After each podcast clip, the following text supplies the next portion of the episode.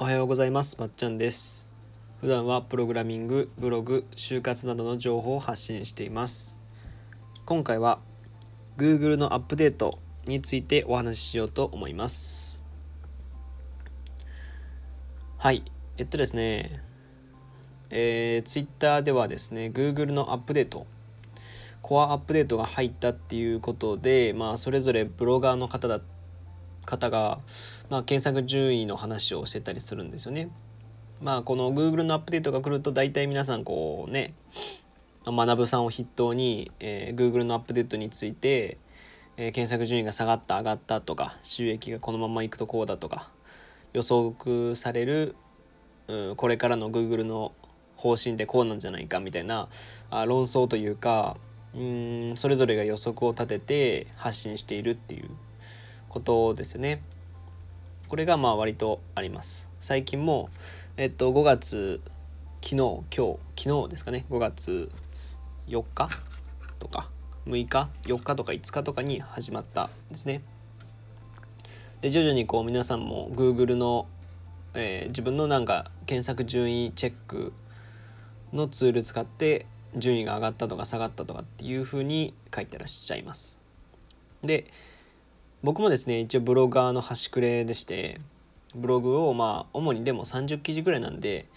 ギリですね収益が出るか出ないかぐらいの記事数なんですよ。で先月というか、まあ、4月の収益的に言うと僕は2万円ぐらい2万円ぐらいですね。今月は今のところ2000円ぐらい発生しているっていう状況ですね今。でじゃあ僕は Google のアップデートコアアップデートが来て、えー、その順位はどう変わったかっていうとほぼ無風でしたね。無風っていうのは追い風でもなく向かい風でもなくあまり影響を受けてないということです。で僕はですね例え別に何て言うんですかね仮に向かい風で、まあ、影響をとても受けて検索順位が落ちたとしても僕はそれほど気にしていなくてその理由をちょっと話そうかなと思います。まあ僕は本当に Google を期待しすぎずにやってます。あのというのも、まあ、僕はブログを稼ぐためだけにやってるわけじゃないんですよね。まあ、多くのブロガーの方っていうのは、まあ、多くのっていうか副業でブログをやってらっしゃる方とかそういう方はいらっしゃるので別にそういう人たちを批判するわけでもないんですけど僕は本当にブログを稼ぐためにやってるっていうわけじゃないっていう感じですね。なんで本当にだからもう僕ブログ歴歴的に言うともう2年とかなんですよ。まあ、1年ぐらいほぼ1年ぐらい丸々空いてた時期もあったんで、まあ、実質1年ぐらいなんですけどあの何、ー、て言うんですかねブログのためにとかお金のためにやってるっていう感覚ではなくて自分が身につけたものだったり読んだ本だったり、えー、買ったものが良かったらこう紹介するっていう形をとってるのであんまり、えー、Google のこういう検索順位 SEO がどうこうっていうのはあんまり気にしてなくてむしろこういう Twitter とかあのラジオとかのフォロワー数とかあ聞いてくれた数とか、えっと、いいね数とかそっちの方が気になっちゃいます。タイプですね僕はその話が良かったかどうかっていうのが分かるのでなんであんまり気にしてないんでそもそも立場が違う部分はちょっとあるんですけどまあ僕ちょっとこの後最近思ったのはブログはね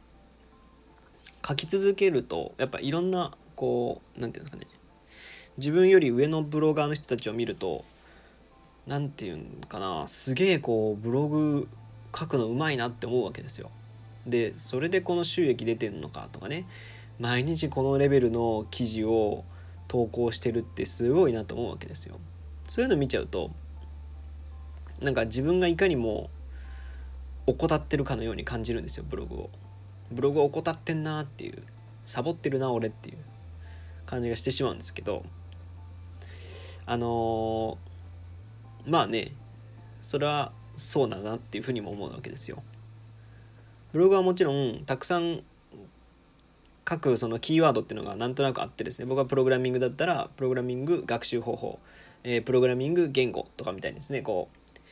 えー、検索キーワードが決まっててそれを上から順番にどんどんどんどん書いていけばそれは検索順位は上がるんですよね。検索順位は上がるし、えー、信頼度も上がると。でもそれだとそんなにこうとらわれてとらわれてというかこう Google のアップデートにとらわれとらわれすぎて過ぎた状態でブログを書くと本当に書けないんですよね。あの固まっちゃう手が。こう別に自分が書きたいことを全部書けっていうことでもないと思うんですよ。あの初心者の方とか初めて知る方にとって分かりやすく書くっていうことは自分が全部言いたいことを全部言えるっていう場所ではないのは分かるんですけどとはいえなんかその回りくどい言い方というか、えー、しすぎるのも僕的には気持ち悪くてそれだったらブログの満足感がないんですよね書いてる満足感が。だから僕はあんまりそこを気にせずブログの満足感を大切にしてるんですよね。ブログを書くことによってその得るものまあこれは言ってしまうと僕の場合はあんまり Google のアップデートで失敗するとかってことはないんですよ。どういうことかっていうと SNS っていうかまあ Twitter をやってるしでラジオもこうやってお話ししてるのでえっと何ていうんですかねブログの記事が無駄になるってことはないってことです。でブログの記事上げて検索順位がまあこんなことないですけど1位から1位だったものがガクンと下がってもう100位以上とかになったとするじゃないですか。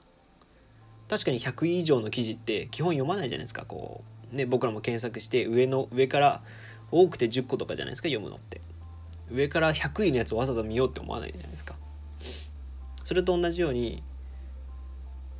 じゃあ僕のこのそのブログ記事っていうのをラジオに上げたとかブログ記事っていうのをツイッターに同じ同様なものを話したっていう書いたっていう時に無駄にはならないですよね。少なくともコンテンツとして出してるっていう部分。で無駄にならないんで満足感が全然違うんですよね。ブログで書いた内容を例えばまあじゃあまあ前書いたのはプログラミングスクールについて書いたんですけどそのプログラミングスクールの記事をその記事がもう100位以上100位以下か、えー、100位でしたと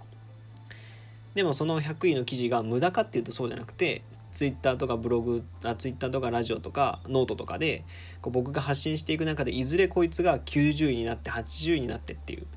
可能性がどんどん増えていくんですよね。でそれをその同じようなプログラミングスクールについての内容をラジオだったりツイッターだったりにも話すからあの何て言うんですかねこのブログ記事が100以下だからってこれもう無駄に無駄だからバツでもうこれは消しますっていうレベルではないんですよ。なんかそこがみんなちょっととらわれすぎちゃってるのかなっていうふうにはちょっと思ったりしてます。うん、だからまあ副コンテンツというか、まあ、ブログ自体がブログ自体の派生ブログを派生させてこう何て言うんですかね僕はラジオでこうやって喋ったりとかあの話してる。とかノートに書くとかツイッターにえー、それを話すとか Twitter で話してフォロワー数を伸ばすとかそういうふうにあの何て言うんですかね伏線を張っておくっていうか安全牌安牌を残しておく。失敗っていう言葉はあんま違う気がするんですよね。ブログの場合の失敗っていうのは。ブログの場合の失敗っていうのはバンされることだったりね。されることだと思うんであのアップデートが来たからって失敗したとかっていうよりはあなんか違う形でそのブログを違う形で発信していけばいいんじゃないかなと僕はずっと思ってます、まあ、この話を僕今回はしたくてずっと、えー、ツイッターにもツイッターの話を見てたりするんですけどもねということです、まあ、今回ちょっと短いんですけどもこんなところですかねはいというわけで今回はブログ、えー、Google アップデートについてお話ししてきました。今後もですね、こういった内容を、えー、ブログや Twitter、ノートでも発信しているので、そちらもご覧ください。それではまた次回お会いしましょう。ばっちゃんでした。